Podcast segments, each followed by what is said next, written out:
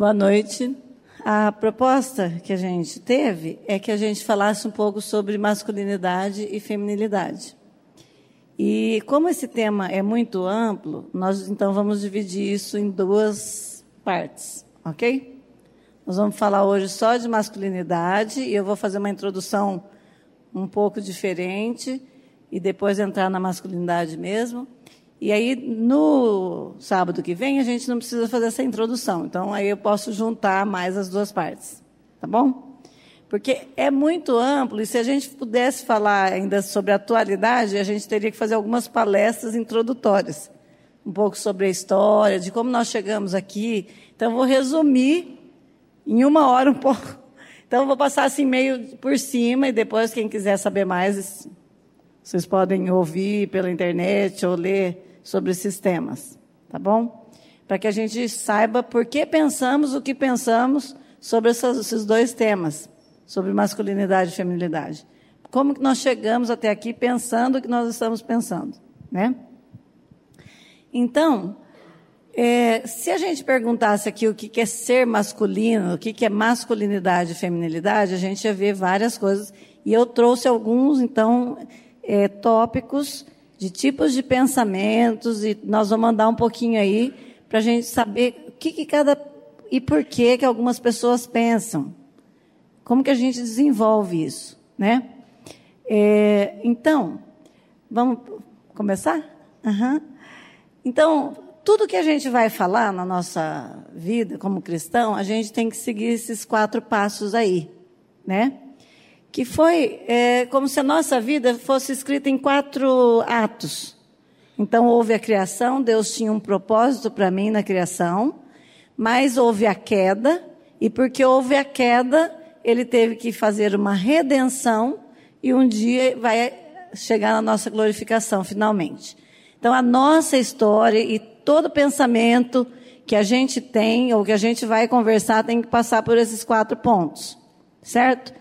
Então, qual é a masculinidade que Deus sonhou? O que aconteceu com essa masculinidade por causa da queda?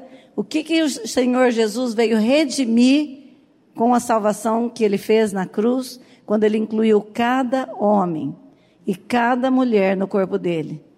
Para que aí nós nos identificássemos nele e aí começasse realmente o desenvolvimento da imagem e semelhança dele. Certo? Só estou fazendo um resuminho assim bem básico, né? Próximo. Então, o que, que os grandes filósofos, parece que não influenciaram nada a gente, né? Daí, na história, fizeram com a nossa mente, né? Então, eu vou ler rapidamente e eu quero que vocês ouçam. O que, que Platão pensava, por exemplo, sobre as mulheres? Ele era da opinião de que as mulheres poderiam governar o Estado tal como os homens, precisamente porque os soberanos devem governar a cidade-estado em função da sua razão. Segundo Platão, as mulheres tinham tanta racionalidade como os homens, se recebessem a mesma formação e se fossem ainda libertas do cuidado das crianças. Isso foi em 399 antes de Cristo. Ele pensava assim. Aristóteles, 322 antes de Cristo, dizia assim: ele via uma, a mulher como um homem não completo. Vão vendo. Para ele, todas as características herdadas pela criança já estavam presentes no sêmen do pai. Cabendo à mulher somente a função de abrigar e fazer brotar o fruto que vinha do homem. Ideia esta aceita e propagada até a Idade Média. Por quê? Só nessa época eles começaram a abrir os corpos. E aí eles descobriram que a mulher tinha um útero e que ela tinha parte na concepção. Porque até ali eles pensavam que o homem plantava o bebê dentro da mulher. E que o homem era o detentor da vida. Então, olha só os caminhos que foram acontecendo. Por que, que foi acontecendo toda essa é, desqualificação, desvalorização da mulher? Num certo sentido, que chegou num ponto que nós vamos falar sábado que vem, que ela quis se empoderar. Né? No primeiro momento, até com razão. E aí se perderam, não é? Aí veio Pitágoras. Há um princípio bom que criou a ordem, a luz e o homem. Há um princípio mau que gerou o caos, as trevas e a mulher. Ó. São Tomás de Aquino, uma vez a mulher tendo sido moldada a partir das costelas de um homem, sua alma tinha a mesma importância que a do homem. Para ele, no céu predomina a igualdade de direitos entre os sexos, entre os sexos, pois assim que se abandona o corpo, desaparecem as diferenças de sexo, passando a ser tudo uma coisa só. Isso para Tomás de Aquino. Rousseau. Ah, mais de 100 anos depois de Comênios e Descartes, defende a legitimação da exclusão da instrução da mulher com base nas tradições cristãs e diz: ainda que a mulher de cultura é uma praga para o marido, para os filhos, para a família, para os criados, enfim, para todos. Mulher não poderia aprender nada porque ela vai virar uma praga, né? Então, esse pensamento misógino de Rousseau se expressa claramente quando justifica um modelo de educação diferenciada segundo o sexo, argumentando: uma vez que se demonstrou que o homem e a mulher não são e nem devem ser constituídos da mesma maneira, nem quanto ao caráter, nem quanto ao temperamento, segue-se que não devem ter a mesma educação. Né? E aí, Schopenhauer, em 1860, ele diz assim: o simples aspecto da mulher revela que não é destinada nem aos grandes trabalhos intelectuais, nem aos grandes trabalhos materiais. Conservam-se a vida toda umas crianças grandes, uma espécie de intermediárias entre criança e o homem. A natureza, recusando-lhes a força, deu-lhes a astúcia para lhes proteger a fraqueza de onde resultam a instintiva velhacaria e a invencível tendência à simulação do sexo feminino. E mais, que a mulher é um animal de cabelos longos e ideias curtas. Proudhon diz: ideias desconexas, raciocínios ilógicos, ilusões tomadas por realidade, analogias vazias, transformadas em princípios, uma disposição de espírito fatalmente inclinada à destruição. Essa é a inteligência da mulher. Nietzsche, 1900. O que é verdade para uma mulher? Desde o início, nada foi mais alheio, repugnante e hostil à mulher do que a verdade. Sua grande arte é a mentira. Sua preocupação máxima é a mera aparência e beleza. Confessemos nós, homens, reverenciamos e amamos precisamente essa arte e esse instinto da mulher. Então, pensa dentro dessa história, toda. Esse, todos esses pensadores colocando a mulher numa parte e o homem. Então, veio se perdendo toda a construção e aquilo que Deus diz que era para nós sermos homem e mulher lá na criação. Eu só quis trazer alguns pensamentos do porquê que está acontecendo tudo isso. Por que, que não chegamos onde nós estamos, né?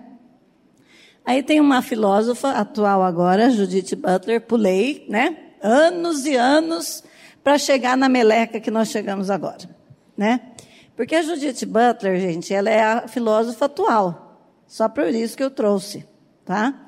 Então ela pegou uma carona da teoria queer, que é a teoria do estranho que vale tudo, que você pode experimentar tudo o que você quiser, né?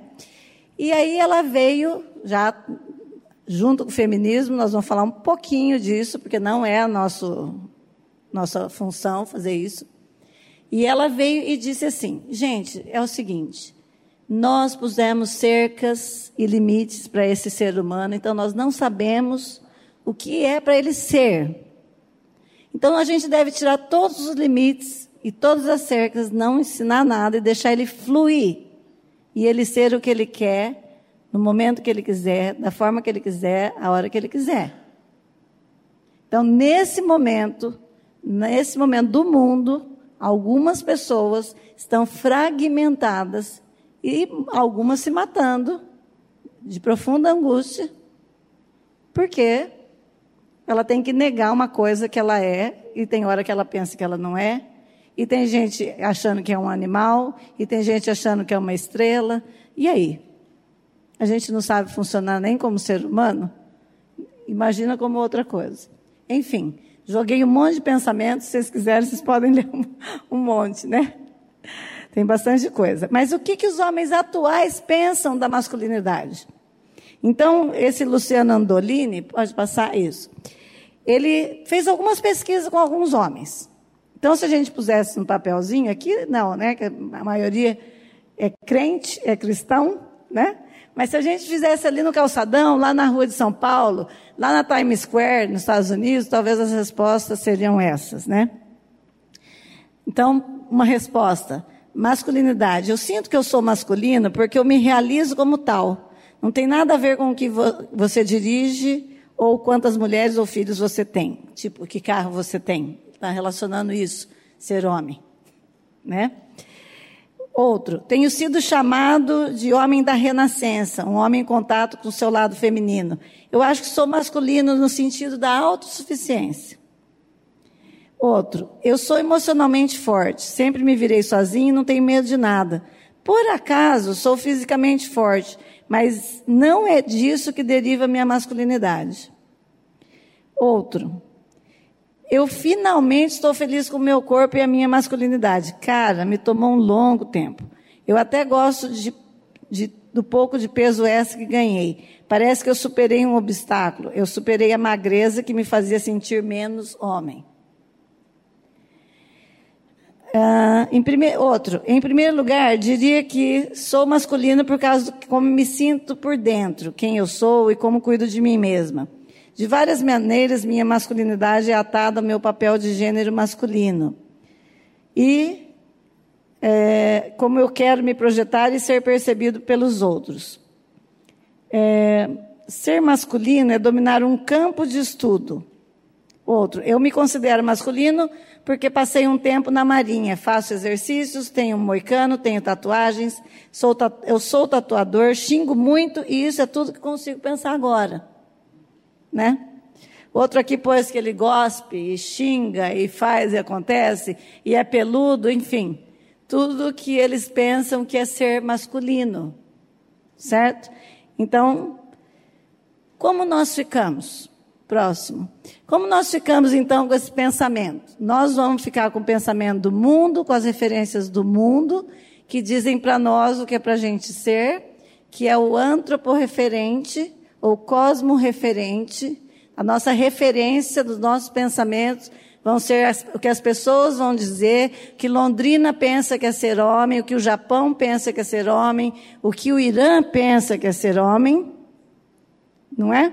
culturalmente, ou a gente vai ficar com a teocentrismo, teorreferência, a nossa referência vai ser Deus. Isso é uma escolha individual que cada um de nós vai ter que fazer.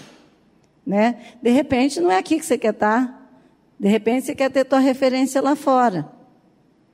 Mas se você é cristão, se você, porventura, sabe que existe um Deus que pôs ordem nesse caos e que pode pôr ordem nessa meleca que a gente faz. Né, que enviou o seu filho para dar jeito em nós, então nossa referência tem que ser ele. Certo?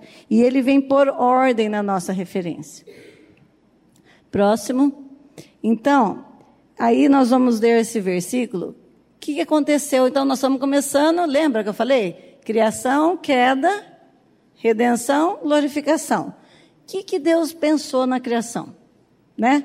Ele disse assim: também disse Deus: façamos o homem a nossa imagem, conforme a nossa semelhança, tenha ele domínio sobre os peixes do mar, sobre as aves dos céus, sobre os animais domésticos, sobre toda a terra e sobre todos os répteis que rastejam pela terra. Criou Deus, pois, o homem à sua imagem. A imagem de Deus o criou, homem e mulher os criou. E Deus os abençoou e lhes disse: Sede fecundos, multiplicai-vos, enchei a terra e sujeitai-a. Dominai sobre os peixes do mar, sobre as aves dos céus e sobre todo animal que rasteja pela terra. Então, deixa eu pegar uma coisinha aqui. Grava esse finalzinho desse versículo. É para ele dominar sobre quem? Peixes do mar, sobre as aves dos céus.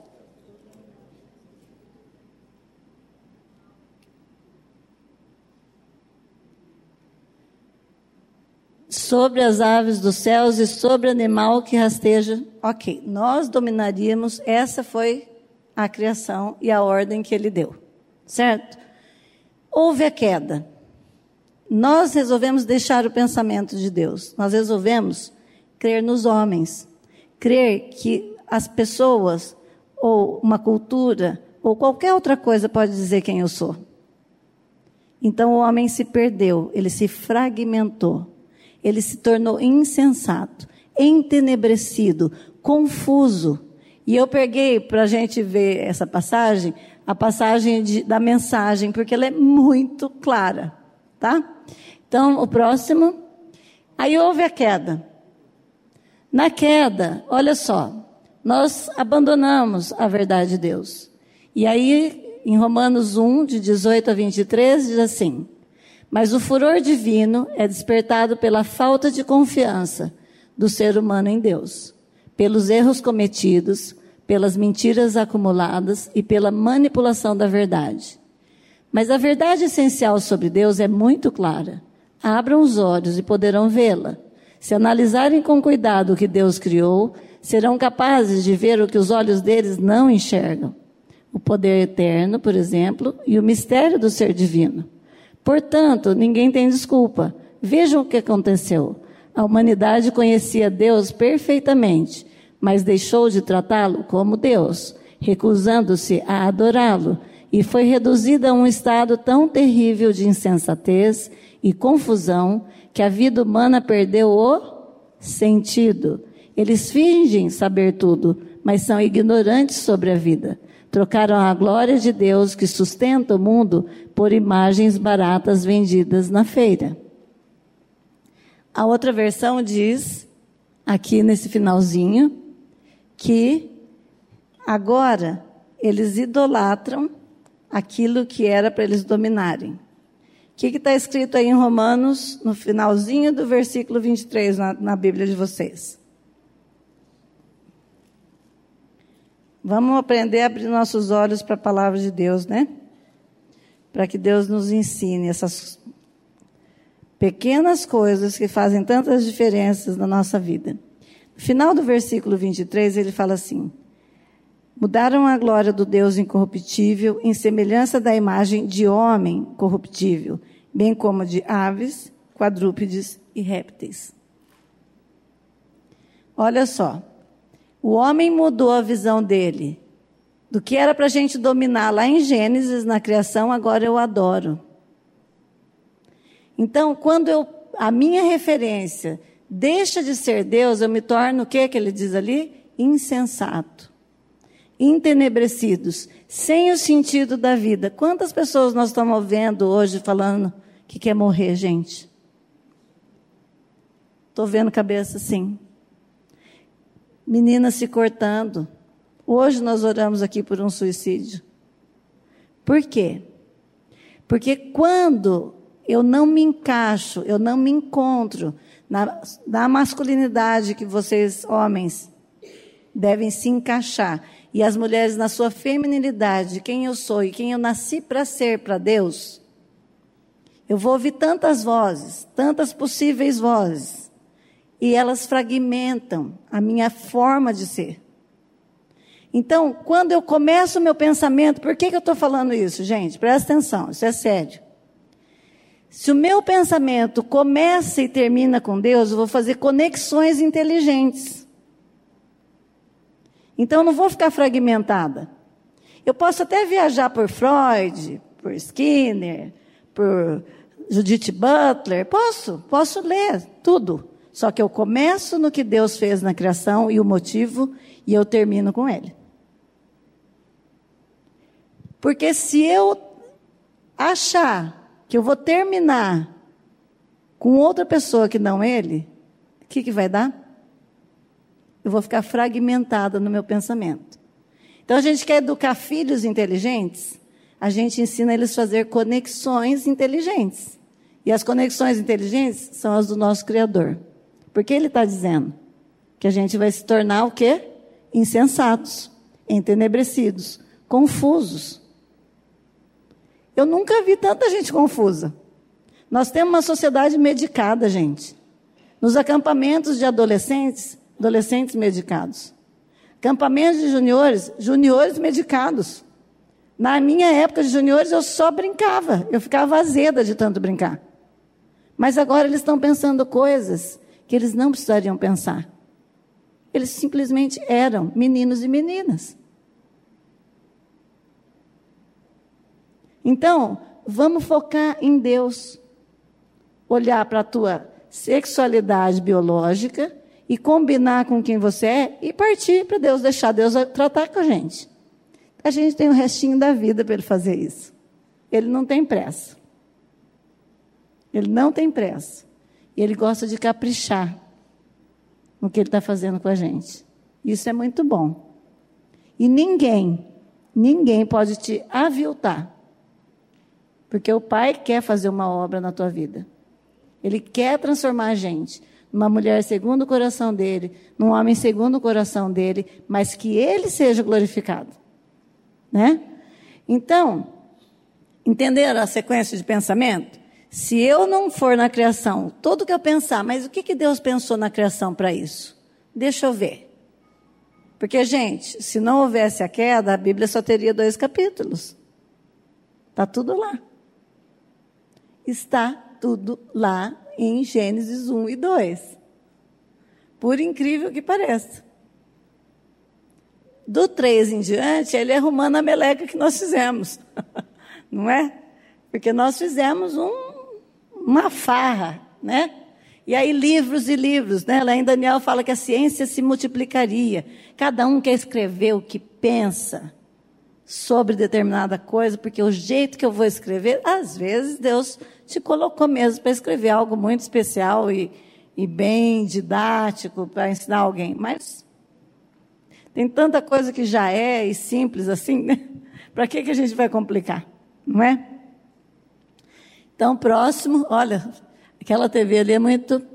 Aí, Colossenses 2, 20 e 23 diz assim: Se morreste com Cristo para os rudimentos do mundo, só para complementar Romanos, né? Para a gente não se perder. Porque, como se vivesse, vivesseis no mundo, vos sujeitais às ordenanças, não manuseis isso, não proves aquilo, não toques naquilo outro, segundo os preceitos e doutrinas dos homens, pois que todas essas coisas com uso se destrói. Tais coisas, com efeito, têm aparência de sabedoria, como culto de si mesmo, e de falsa umidade, e de rigor ascético, todavia, não tem valor algum contra a sensualidade. Né? Então, às vezes, eu vou querer parecer que eu sou muito sábio, ou eu cultivo a mim mesmo, que é uma outra coisa que está acontecendo hoje, né? um culto de si mesmo. Tem duas coisas rolando forte na nossa sociedade. Né? É a busca do prazer a qualquer custo. E a do meu prazer e da minha zona de conforto, tá? Porque está mudando. Antes era prazer sexual, agora não é mais. Aliás, não sei se vocês sabem, mas está nascendo uma geração de pessoas assexuadas. Não sei aonde nós vamos chegar, gente. O negócio é sério, né? Porque a pessoa fica na, na, no celular e aí quando chega no contato, é, vocês estão notando que as pessoas não estão terminando as coisas? Vocês estão prestando atenção? A minha sogra recebeu alta ontem do hospital com aquele, eu esqueci como chama aquele negocinho da agulha, catéter, e tal, minha cunhada levou ela embora, e cadê a, o papel para o dom? Para continuar o tratamento em casa, para tirar os pontos. Ela colocou um marca-passo, gente. O médico mandou ela voltar dali um mês. Então, as pessoas estão perdendo esse negócio assim, sabe? E daqui sete dias? E daqui 15 dias tem que tirar os pontinhos? Sabe? Porque está correndo. As pessoas estão correndo. E aí pensa que falou. E outra, grupo de WhatsApp, nem sempre a gente consegue ver. Então, quem é líder tem que ligar. Quando é coisa séria. Não dá mais. Porque quem tem um monte de grupo, não é? Então tem muita coisa acontecendo e você vai fazer a sua escolha. Se você vai entrar nessa massificação de pensamento para ser cozido ou se você vai pôr ordem na sua vida. Se você vai ter teus momentos de pensar, saber por que pensa, se teu pensamento está começando e terminando no que Deus diz, porque isso vai colocar a gente assentado, gente. Isso é sério, hein? Isso é sério. Então, é, próximo. Nossa, como é, é ruim aquilo ali, né? Eu falei para Marinha sobre essa TVzinha ali, que pequenininha. Tá. Romanos 12, 2. O que, que diz lá? Vou ler para vocês. O que, que tem que acontecer com a nossa mente? E não vos conformeis com esse mundo. Não toma forma desse mundo. Mas transformai-vos pela renovação, pela metanoia, pela mudança de mente, né? Do vosso entendimento, para que experimenteis qual seja a boa, agradável e perfeita vontade de Deus. Então, o dia é hoje para Deus começar uma coisa forte na tua vida. Para você começar a ser uma mulher que respeita a masculinidade dos homens para você ser um homem que quer ser macho. E macho no sentido bíblico. Porque às vezes a gente pensa que ser macho fez as mulheres ser feministas. Nesse sentido que a gente pensa. Né? Aquele macho que fala, que grita que se impõe. Não, nós vamos aprender isso. Né? Próximo. Olha lá. E agora? O nosso Jesus tem um equilíbrio entre o leão e o cordeiro. Nem só cordeiro. Com quem que os homens vão aprender masculinidade? Com Jesus, o homem perfeito.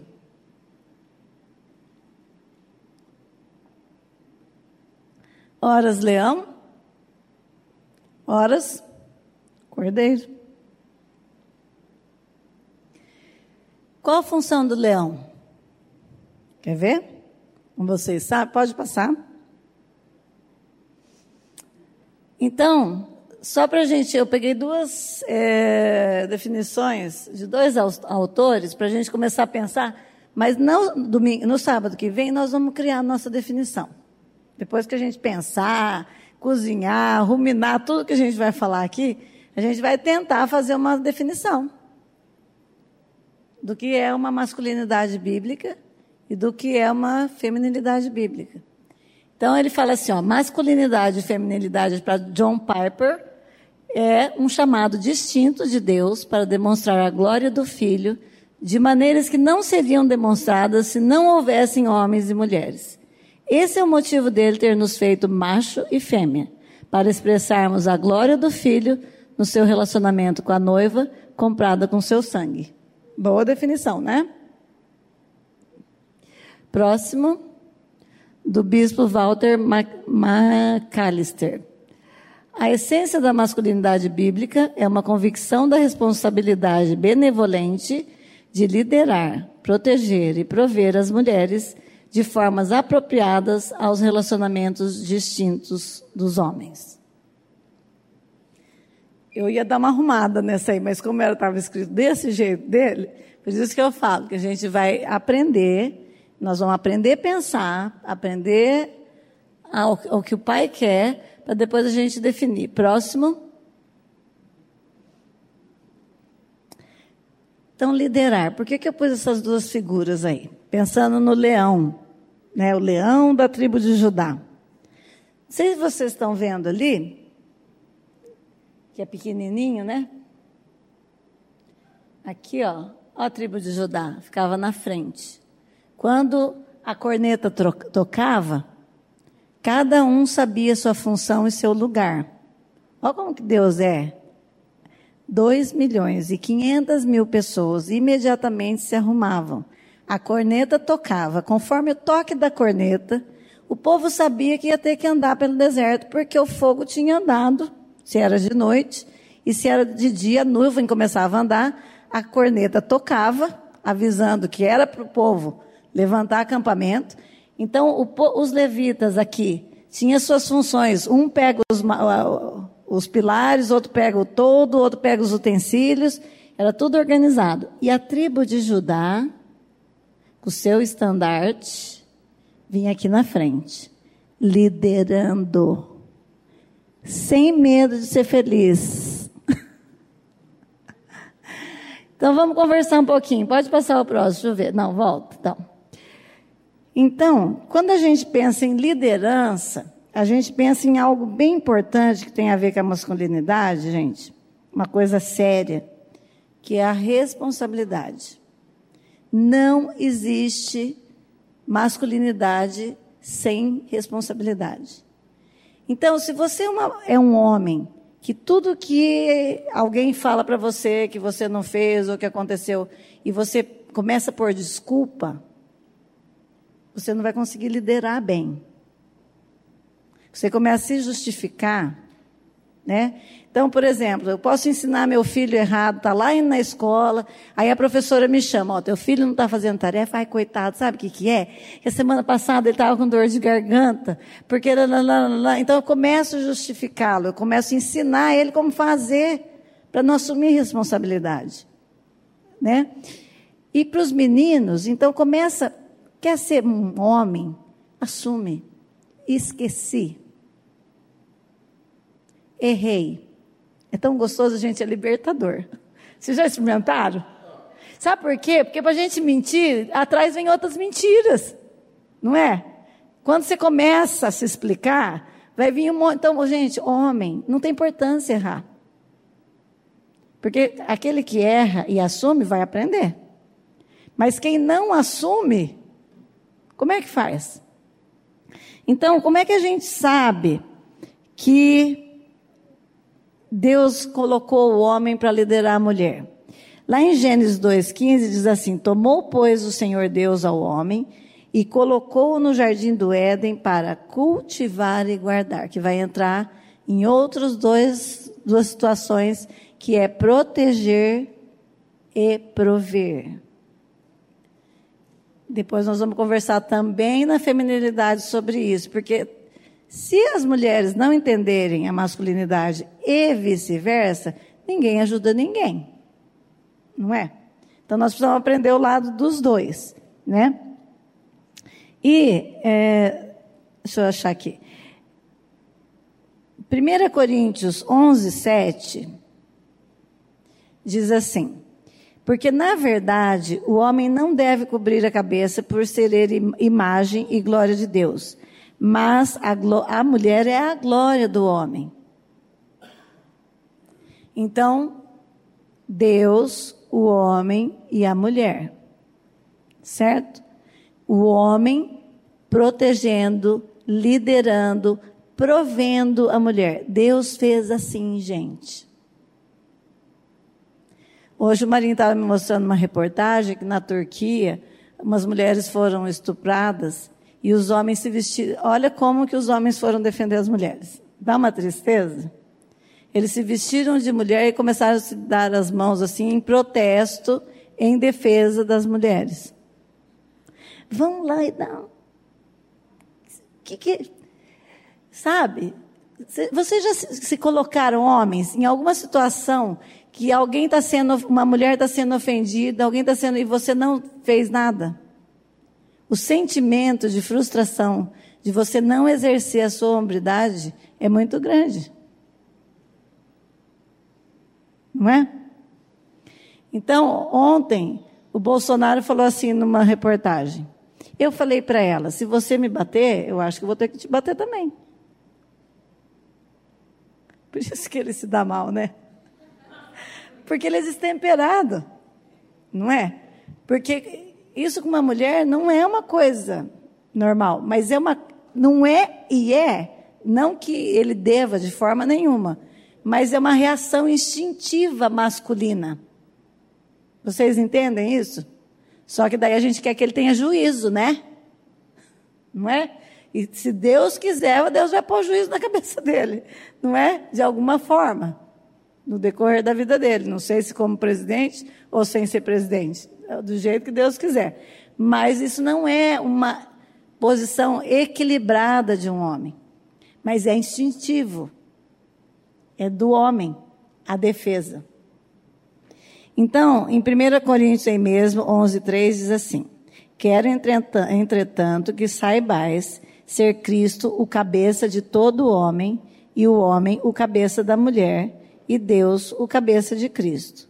Meninos devem ser instruídos sobre como crescer em glória e como cumprir as responsabilidades de serem representantes responsáveis e santos. Então, o homem é aquele que toma a frente. Gente, vocês vão ter que decidir, meninos. A decisão vai estar com vocês. Por isso que a Bíblia diz que na multidão de conselheiros há sabedoria, porque vocês não estão sozinhos. Porque quando Deus criou o homem e a mulher, ele viu que não era bom que o homem estivesse só. E ele viu que o homem ia precisar de ajuda. E arrumou o quê? Uma auxiliadora idônea para ele. Uma ajudadora. Porque nós somos assim, nós somos frágeis, não é? E nós precisamos uns dos outros. Mas o homem, ele vai ter o ombro forte para decidir, mesmo que for para errar. Vocês entendem? Se vocês errarem, a família de vocês vai ter consequência. Certo? Mas a gente está junto para aprender, porque a mulher também está errando. Calma, vai ter a palestra delas. Por quê? Nós pecamos, gente, nós caímos. Nós somos fragmentados. Até que Cristo seja, esteja sendo formado em nós, nós vamos ter misericórdia uns com os outros. Então o cara faz um negócio errado, porque ele é o homem. Então, por exemplo, começa a sobrar dinheiro numa casa, ele começa a querer comprar um carro, ele que, começa a querer comprar aparelho de som, celular não sei o quê. Aí ele começa a driblar, arminha de paintball, né? É, um videogame super mega power, sei lá, essa geração aí, né? Um computador, tal, tal. A mulher fala, bem, vamos comprar uma casa. Nós precisamos de um lugar para morar, né? Nós precisamos arrumar, comprar, arrumar os móveis da casa, mudar as coisas aqui, porque é o mundo dela. E aí, no final, quem é que vai decidir? é o homem. E nós estamos numa sociedade, gente, consumista. É mentira que nós precisamos de tantas coisas. É mentira, tá? Fica a dica para vocês. Se a gente morrer hoje, não tem nada que a gente vai levar. Então, a prosperidade de Deus, guarda no coração, é ausência de necessidade. Eu sou próspera. Porque eu entendi que o meu reino não é daqui. E para onde eu vou, não preciso levar nada. Então, eu, tudo que eu tenho está ok. Está ótimo. Não é? Então, se o líder, o que, que acontece? Quando nós, eu e Marinho nos casamos, nós erramos muito, gente. Nós falimos, depois falimos de novo. Falimos assim, não tinha nada. Aí juntamos um pouquinho, perdemos tudo. Mas foi tão bom. Foi muito bom. Porque depois nós aprendemos. Nunca mais aconteceu algumas coisas, que eu não vou contar, que é muito comprido. Nunca mais aconteceu algumas coisas, porque a borrachada foi grande. Mas eu nunca falei para o meu marido, bem feito. Está vendo o que eu falei? Não, porque estava difícil para ele. Para mim também. Mas eu, dentro do meu coração era assim: se ele aprender, nós temos o resto da vida. E, gente, Deus abençoa, Ele ensina. Né? Aqui nós estamos 30 anos para frente, 35, né? Já passou muita coisa, já ganhamos tudo de novo, já juntamos tudo de novo, e está tudo bem. Mas só que o importante é aprender. Se as nossas conexões forem inteligentes, né? Se eu começar começar a fazer curso, não é que não estou falando sobre contra curso, tá? Mas eu começo a fazer um monte de coisa ou começo várias coisas que vão somando e não dá palavra. Eu posso até me instruir no mundo, mas eu tenho que ver o que combina com a palavra. O meu crivo é a palavra.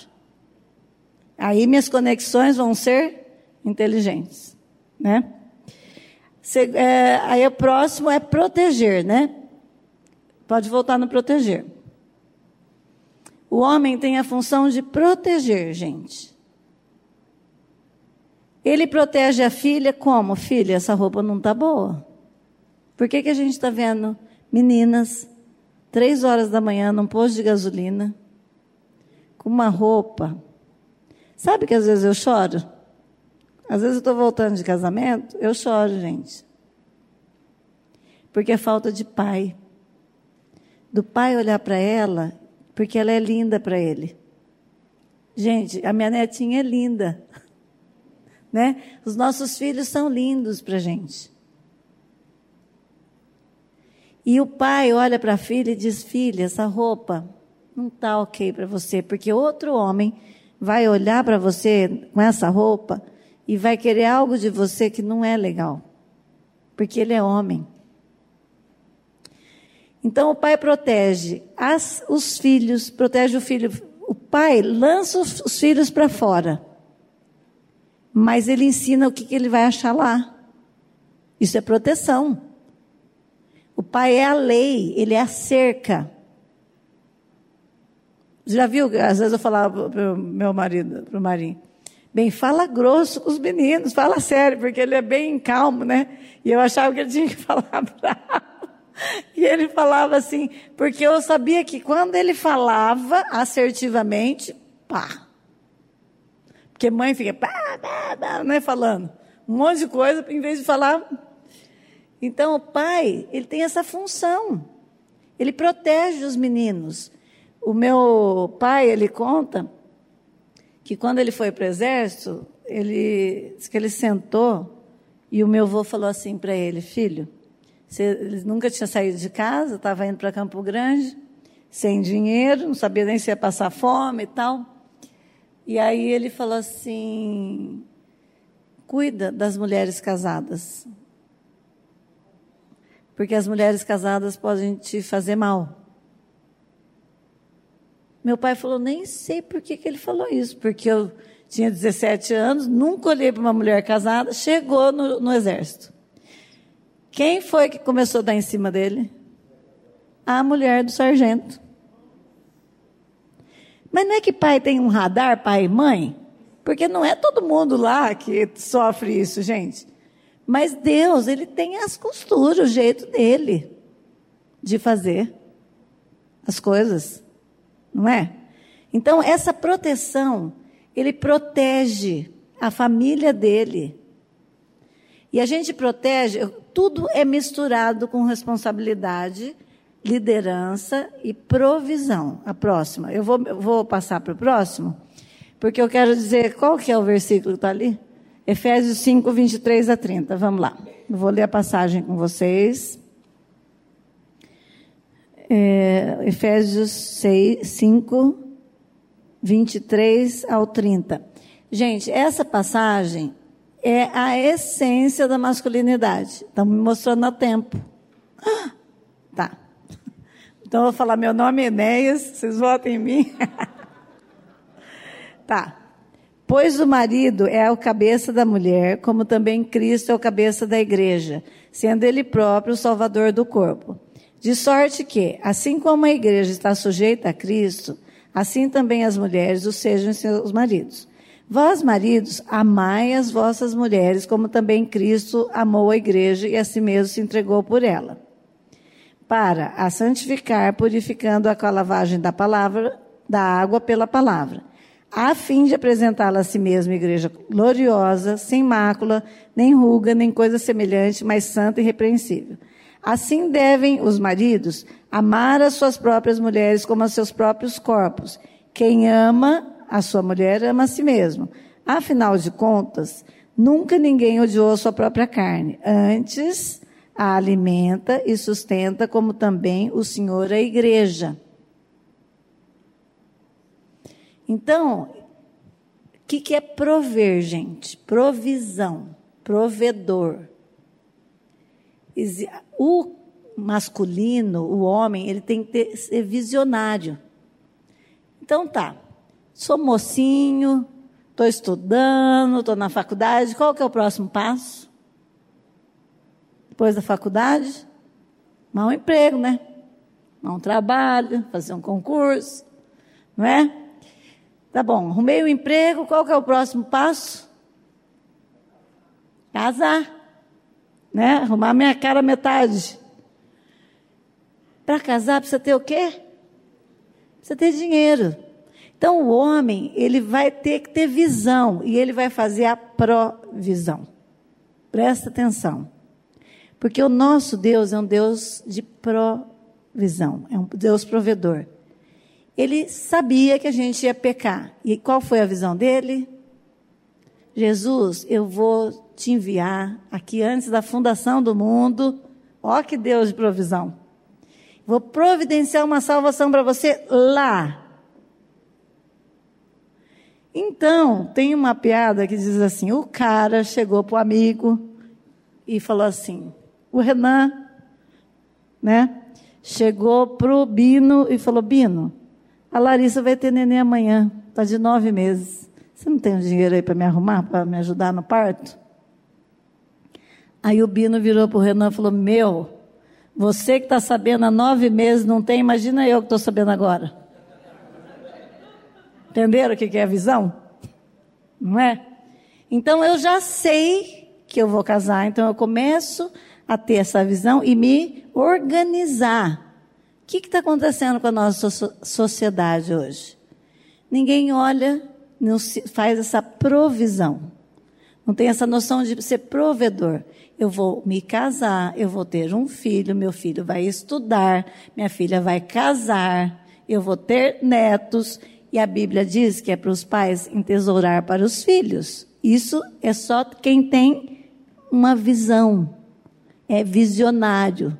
Então ele vai ser provedor. Olha, que lindo, né? Não é verdade?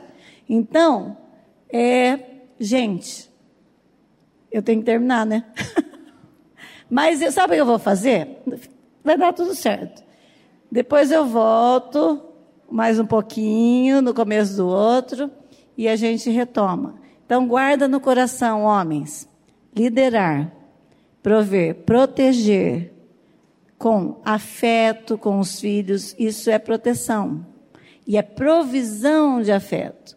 Porque eu tem ouvido falar que os filhos que não têm afeto têm problemas emocionais lá na frente, estão tomando remédio, estão indo no psicólogo, estão indo no psiquiatra, porque faltou afeto do papai e da mamãe. Então, eu vou fazer a provisão para minha mulher poder ficar em casa, se ela quiser cuidar dos filhos e não trabalhar, caso ela queira.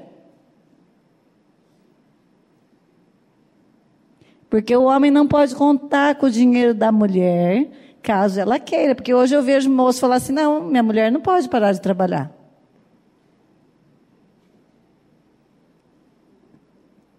Isso não é ser provedor. Só que a mulher vai parar de trabalhar e eles vão ter outro nível de vida juntos, os dois em acordo. Não é? Isso é um acordo, gente. Então nós vamos ter que reconversar isso, que eu quero conversar isso com vocês. Nada vai tirar isso de vocês, que vocês, então o que, que vocês são? Líderes, provedores e são protetores da família de vocês. Vocês é que vão ver se estão todas as janelas e portas fechadas. Vocês vão dar o último tchau para os filhos na porta do quarto. Aí o filho dorme a noite inteira porque ele sabe que o papai está lá fora cuidando. Sabia? Essa é a cena bíblica. Me arrepia de pensar isso, que a gente perdeu isso. A gente falava, bença, pai. Aí tem criança que nem a gente nem dormia se o pai não abençoasse. Parece que não ia dar certo à noite. Sei lá, se ele não abençoar, vou sonhar com, sei lá com o quê, né? Então, quero que guardem isso. A semana que vem a gente retoma, ok? Deu para pegar um pouco? Tá bom. Vamos orar então? Pai querido, nós te louvamos porque de uma maneira tão especial o Senhor nos formou, o Senhor nos criou com propósitos eternos tão maravilhosos para nós. E Pai, nós nos perdemos.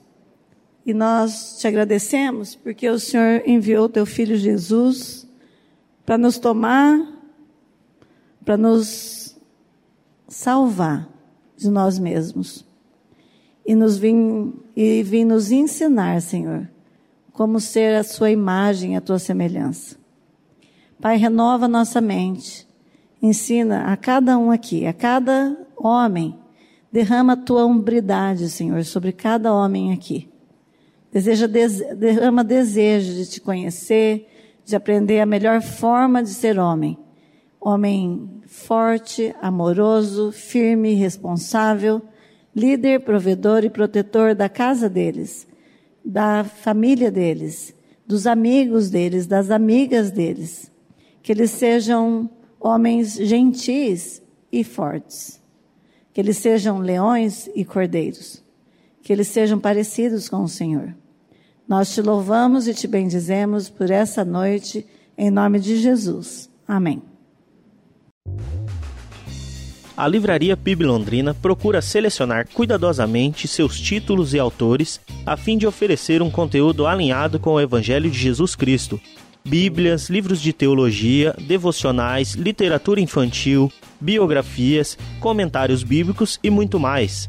Dispomos também de um acervo de CDs e DVDs das mais de 5 mil mensagens ministradas na primeira Igreja Batista em Londrina. Visite a Livraria PIB Londrina e conheça ainda mais. Livraria PIB Londrina, de segunda a sexta, das 13h30 às 18 horas. Endereço na Avenida Paraná, 76A, próximo ao Calçadão, bem no centro de Londrina. Ligue para 3372 8921 ou acesse o site www.livrariapiblondrina.com.br.